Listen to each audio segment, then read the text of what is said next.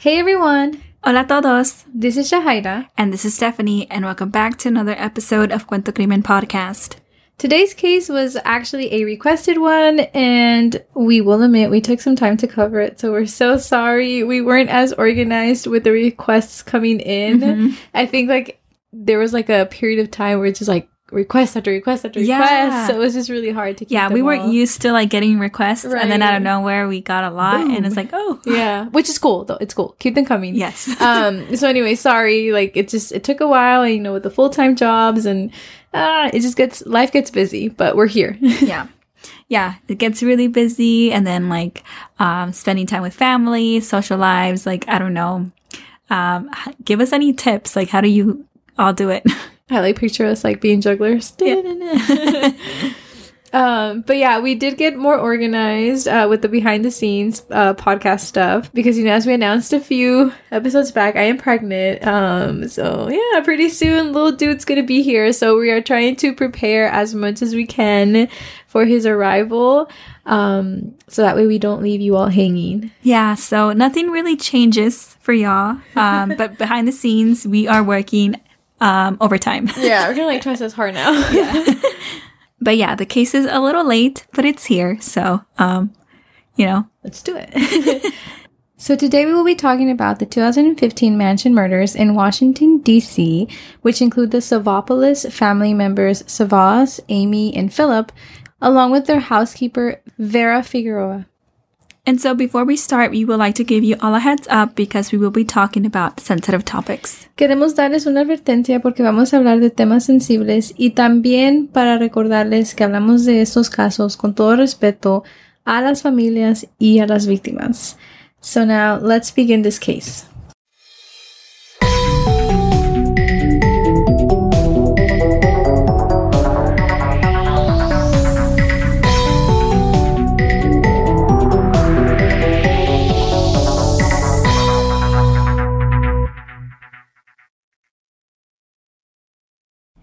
Este caso tomó lugar in Washington, D.C., in a very wealthy neighborhood, in a home worth $4 million. It's a lot. yeah, it's a whole mansion and surrounded by more mansions. Um, so just to picture that, you know, it's that kind of neighborhood. And so the Savopoulos family included 46 year old Savvas, 47 year old Amy, 10 year old Philip, and two teenage girls who were actually away at boarding school during this time. But they, you know, just a little fun fact, they weren't attending the same boarding school. Like they each went to their own. Um, and a little backstory, Savvas and Amy se conocieron en la escuela, high school, and they went to the same college, but dated until the end of college. And everyone describes them as a very happy couple. And Savvas was actually the CEO of the American Ironworks Inc. So, you know, it's like for big projects like the Pentagon, you know, uh, which is the United States Department of Defense. So it was like a big money kind of job for them to be living in a $4 million home, Yeah. you know, buy good money. Yeah, very well off. And so, you know, the daughters were away for boarding school, and Philip was the one that was living with his parents, and he did have some hobbies. One of them was uh, go karting, and he traveled to compete um, at just 10 years old. Yeah, Wow. like fun and crazy activity for a 10 year old. Like apenas 10 años and, oh yeah, my hobbies, you know, just to Go-karting. like what? Yeah. Yeah. And at the time, the vice president Joe Biden was actually the neighbor that lived a mile away from them. So también eso enseña más cómo eran una, you know, wealthy family, like to be living next to Joe Biden. Um, and you know, the families made donations and they were liked for their kindness and generosity. Um, and they also had a housekeeper, Vera Figueroa, who was originally from El Salvador, and she was married and had three children of her own. Ella ya tenía trabajando con esa familia por cinco años, pero ella quería retirarse y poder volver a Salvador algún día. And on May 13th of 2015, Philip no fue a la escuela porque estaba enfermo. Savvas estaba en Virginia haciendo cosas de negocios. Um, I think he was actually in the process of opening up a martial arts business, which is pretty cool. Um, when he suddenly got a call from his wife Amy at around 4:45 p.m. No pudimos encontrar lo que hablaron en esa llamada, but Savas made his way back home, which was only a drive away. I think it was um, between an hour and an hour and a half. And cuando él llegó a casa, se dio cuenta que su esposa, Amy, hijo Philip y la housekeeper Vera estaban capturados. It must be really scary to just show up to that scene, you know. Y entonces cuando Savas entró a su casa, él fue atacado. Y pudieron averiguar esto por la sangre en la entrada de la casa. Like, ya cuando los investigadores empezaron a ver todo. Ujú. Entonces como que no tuvo chance de um, poder hacer algo, ¿verdad? Se dio cuenta que um, su familia estaba capturada en el momento que él entró y no pudo hacer nada. Which I feel like would be very scary. You Oh, know, yeah. If you, you're confused, no sabes lo que estás pasando, entras por la puerta y con lo que te reciben es con un golpe, like te atacan. It's very scary. It's not what you expect when No, you, you know, go home. especially in this neighborhood, Yeah. you know? Yeah. Entonces, como a las 8.30 de la noche, Savas le llamó a Jordan Wallace, una persona que um, era su empleado y le hacía trabajos, pero no le contestó y, entonces él le dejó un mensaje diciéndole que en la mañana si él podía ir a su trabajo a recoger un paquete. También le llamó a la compañía de seguridad para preguntar cómo podía tener acceso a esos videos. Y a las 9.14, Amy llamó a Domino's para ordenar dos pizzas y les dio instrucciones específicas. Les dijo que dejaran la pizza en la entrada y que no iba a poder recibirlas personalmente porque ella estaba cuidando a un niño enfermo. And so she just left the tip in the envelope. El trabajador de Domino's entregó la pizza así como dijo las instrucciones. Um, él dijo que cuando llegó las luces estaban apagadas y que nomás la luz de enfrente estaba prendida. Y a las nueve y media, Savas le dejó un mensaje a Nellie, who was the second housekeeper, saying that Amy estaba muy enferma and that Vera was sleeping over para ayudar. Pero esto era muy extraño porque ellas nunca se quedaban. Like the housekeepers were just there during the day, right? And like leave, you know, at the nighttime. So it was just a bit out of character for her to Yeah, eso nunca había pasado antes. Mhm. So, um, like Amy had been sick before years prior. You know what I mean? Yeah. Like, um, so it was very odd. Yeah. Entonces, um, al otro día en la mañana, a las 7 de la mañana, Savvas called Jordan Wallace about that um, package that he um, called the night before. And then he made another call to the CFO to request $40,000 cash. And Savvas was claiming that it was for an equipment auction. And el CFO dijo que esto era, no era normal, right? Um, pero, pero él dijo que Savvas se escuchaba normal. And it's also like to us, you know, calling someone and saying like, "Hey, can I get forty thousand dollars?" That's a lot of money, but To them, to them, it's probably like equivalent to maybe like five hundred dollars or something Yeah. like that. You know, it's really interesting. um, but yeah, Jordan then met him to pick up the money, y casi como a las diez de la mañana, Amy le mandó un mensaje a Nelly para decirle once again, you know, que no la necesitaba en la en la casa. You know that she just didn't have to show up today. Yeah, I think, don't you think it's odd? Like, Two days in a row. yeah, it's like, quiere asegurar que no vaya a la casa. Uh huh. Like this person inside the house, Yeah. You know, who has Which- control. I mean, also like, um, you know, going, like trying not to think that it's not normal. Like Amy is kind of like the boss and, you know, like maybe she's the cool boss that lets them know like, Hey, today, no, thank you. I don't need your service, you know? So maybe, I don't know, maybe that's Nelly Oh, thought, yeah. Like just like, oh, she's being nice enough to not make me do the trip, Yeah. you know? like making sure. Yeah. Like, did you get my last message? Right. Yeah. You don't need to come. exactly. Yeah. Entonces, a las 10:15 de la mañana, Savas le mandó un mensaje a Jordan y le dijo que deje el dinero adentro de su coche that was inside the garage. También le dijo que no vaya a tocar la puerta porque él estaba en una junta. So again, though, very like precise, very specific on do not disturb, you know? So, yeah. Y el esposo de Vera y su hija fueron a buscarla a la casa de los Savopoulos, pero nadie les abrió la puerta. Sí dijo que escuchó ruido adentro, pero, you know, again, like, no one tries to think of the worst scenarios right off the bat. Y a unos minutos, Savas le llamó al esposo de Vera y le pidió perdón porque um, Vera se fue al hospital con Amy y se estaba disculpando por no haberle dicho antes y que también um, luego le iba a hablar para decirle a cuál hospital um, se fueron. But as we can all guess, Savas never made the call. Y a las diez y media, Jordan le mandó un mensaje a Savas y le dijo que le dejó el dinero donde él había dicho, which was in the car inside the garage. Y como a las 12, um, los vecinos dijeron que vieron a un señor entrar al garage. And, you know, they describe it as a man and not as Savvas. I feel like as a neighbor, you would kind of know that's my neighbor, you know? Yeah. Um, and so around 1.20 p.m., un señor en la área vio que la casa se estaba quemando. Ujú. Cuando llegaron los bomberos y apagaron la lumbre, encontraron a Savvas, Amy, Philip y Vera muertos. They knew it was a homicide because it was very clear from like the marks and bruises on the, their bodies that they had clearly been tortured. Um, like they were bound, beaten, and suffocated, and ultimately they were set on fire. This is really good. Yeah.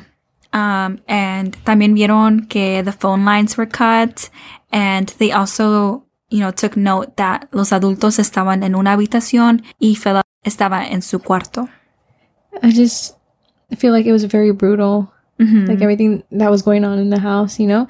Y los investigadores dicen que es probable que los separaron so that they can use the child for extortion, you know, in case something went wrong with this person's plan. Yeah, like, um, you know, like esta persona estaba pidiendo dinero y si tienen al niño en otro cuarto es más fácil hablar con los adultos en otro cuarto, pedirles más cosas and um, have them do as Like they want in exchange for the child Yeah. type of thing, yeah. So I think that's um, mentally torture too. Yeah. Like that's your child in the other room. Yeah. So from our research, we found that Philip was stabbed to death and that Vera was attacked, but there was some evidence of her trying to fight back, like on a bat, I think. Yeah. Um, y no tenían sus celulares y el carro de Amy no estaba en la casa. Pero luego encontraron el carro de ella en Maryland. And again, it was in flames. It was actually in a church parking lot. And that gave them their first clue a surveillance video of a man all dressed in black running away from the vehicle. Mm-hmm. And that's when the nationwide manhunt began. Y a unos pocos días pudieron identificar quién era responsable. There was DNA on a slice of pizza, and it matched to a former employee named Daron Wint of 37 years old, who had worked for the company from 2003 to 2005, but had been fired. También encontraron su pelo en una de las habitaciones donde estaban los víctimas y también su ADN uh, was also found in a knife that was found in the basement. So this dude, you know, his DNA pues was all over the place. Yeah. Um, and a little more about him. He was a U.S. Marine Corps recruit, but he was discharged after his training uh, because of medical reasons, but we didn't find exactly why. Yeah. And um, we did find, though, that he did have a criminal record, which is why the DNA that was found in the scene was able to be matched back to him. And, um, you know, because otherwise, like, if he hadn't been in the system, then there wouldn't have been a match. And so, yeah, so seven days after, you know, this whole, like, discovery, he was arrested. And when they found him, he had $7,000, which, you know, it's, pretty a good amount of money.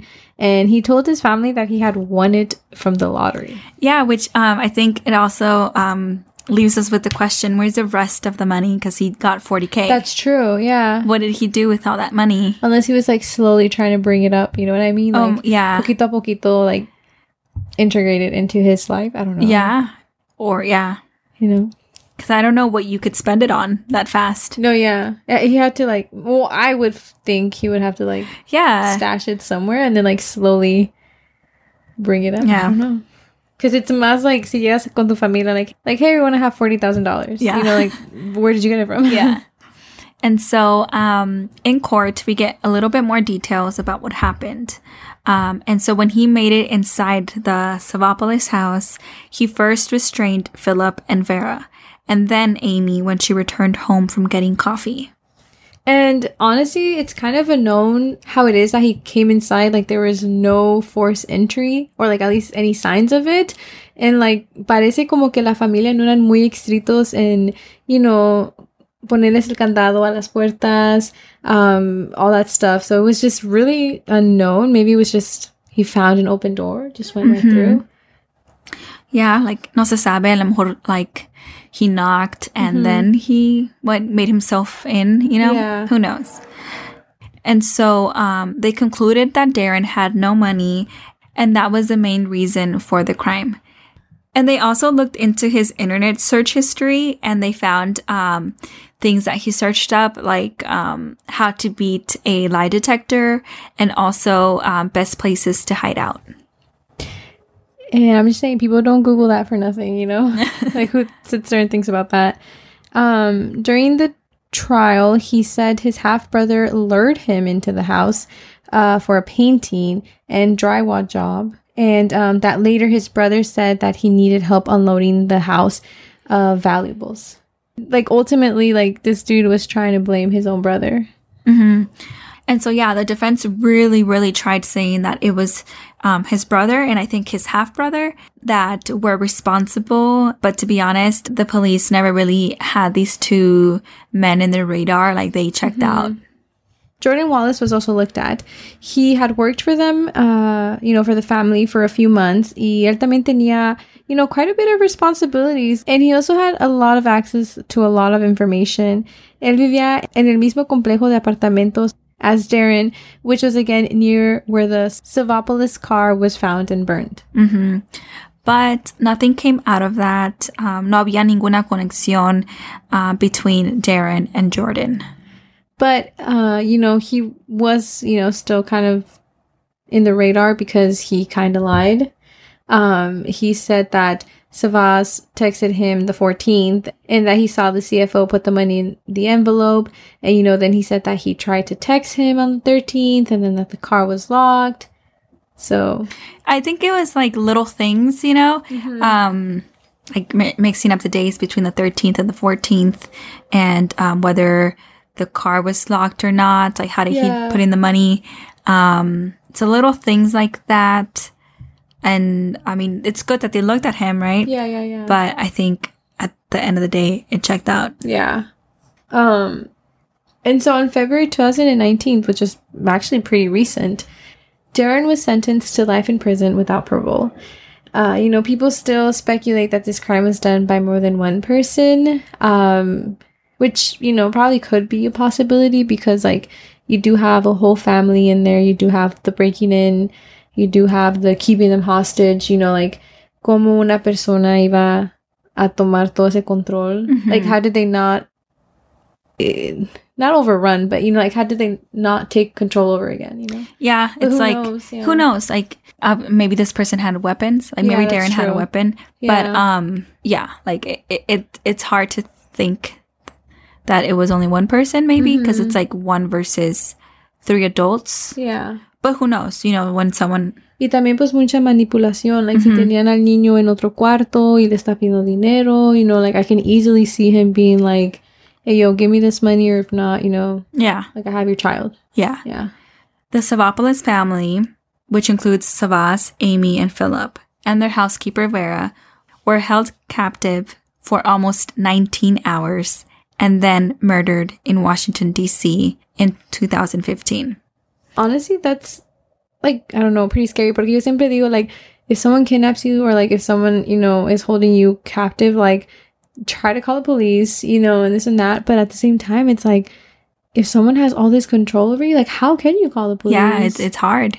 you know and it's like out of everything that's happening in a day how is like the police department going to know that in this specific mansion these people are going through this you know mm-hmm. But yeah it, it's it's it's really sad. Um i am glad though that they were able to find the person responsible super quick. Hmm you know like it seemed like they lost no time. It could have been because this is from a wealthy neighborhood. Um but either way you know they deserve justice and that person had very malicious intentions so. Yeah, definitely agree. yeah. Um, so yeah, this was a heavy case. It involves multiple people, um, people that, you know, didn't deserve that. An innocent family. hmm So thank you to the person that requested this case. Um, yeah, thanks again. And, you know, again, now, you know, we have our little spreadsheet with our requests. So if you have any, any case that you would like for us to talk about, feel free to DM us on Instagram, which is just at Cuento Crimen Podcast, or on Twitter, which is just at Cuento Crimen Pod. Um, you all know that we're always on there replying to messages. We always appreciate them. And yeah, and also like just a quick reminder, we do have some stickers um, con nuestros dichos. We have, of course, our Uno Nunca Sabe. We have our Caras Vemos, Corazones No Sabemos. And we have Cada Cabeza es un Mundo. So feel free to check those out in our website, which we hardly ever promote, but it's there. and it's, you know, again, just at cuentocrimenpodcast.com.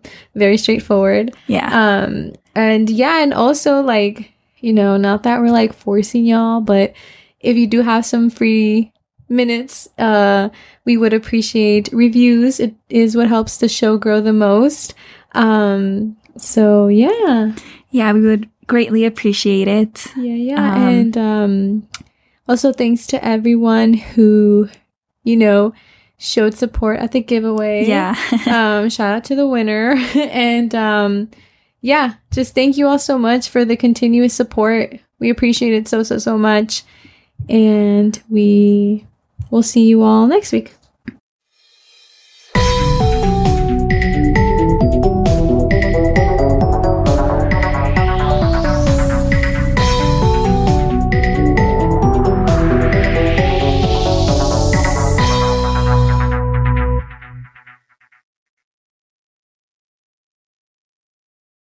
Lucky Land Casino asking people what's the weirdest place you've gotten lucky? Lucky? In line at the deli, I guess? Aha, in my dentist's office. More than once, actually. Do I have to say? Yes, you do. In the car before my kids' PTA meeting. Really? Yes. Excuse me, what's the weirdest place you've gotten lucky? I never win and tell. Well, there you have it. You can get lucky anywhere playing at LuckyLandSlots.com. Play for free right now. Are you feeling lucky? No purchase necessary. Void where prohibited by law. 18 plus. Terms and conditions apply. See website for details.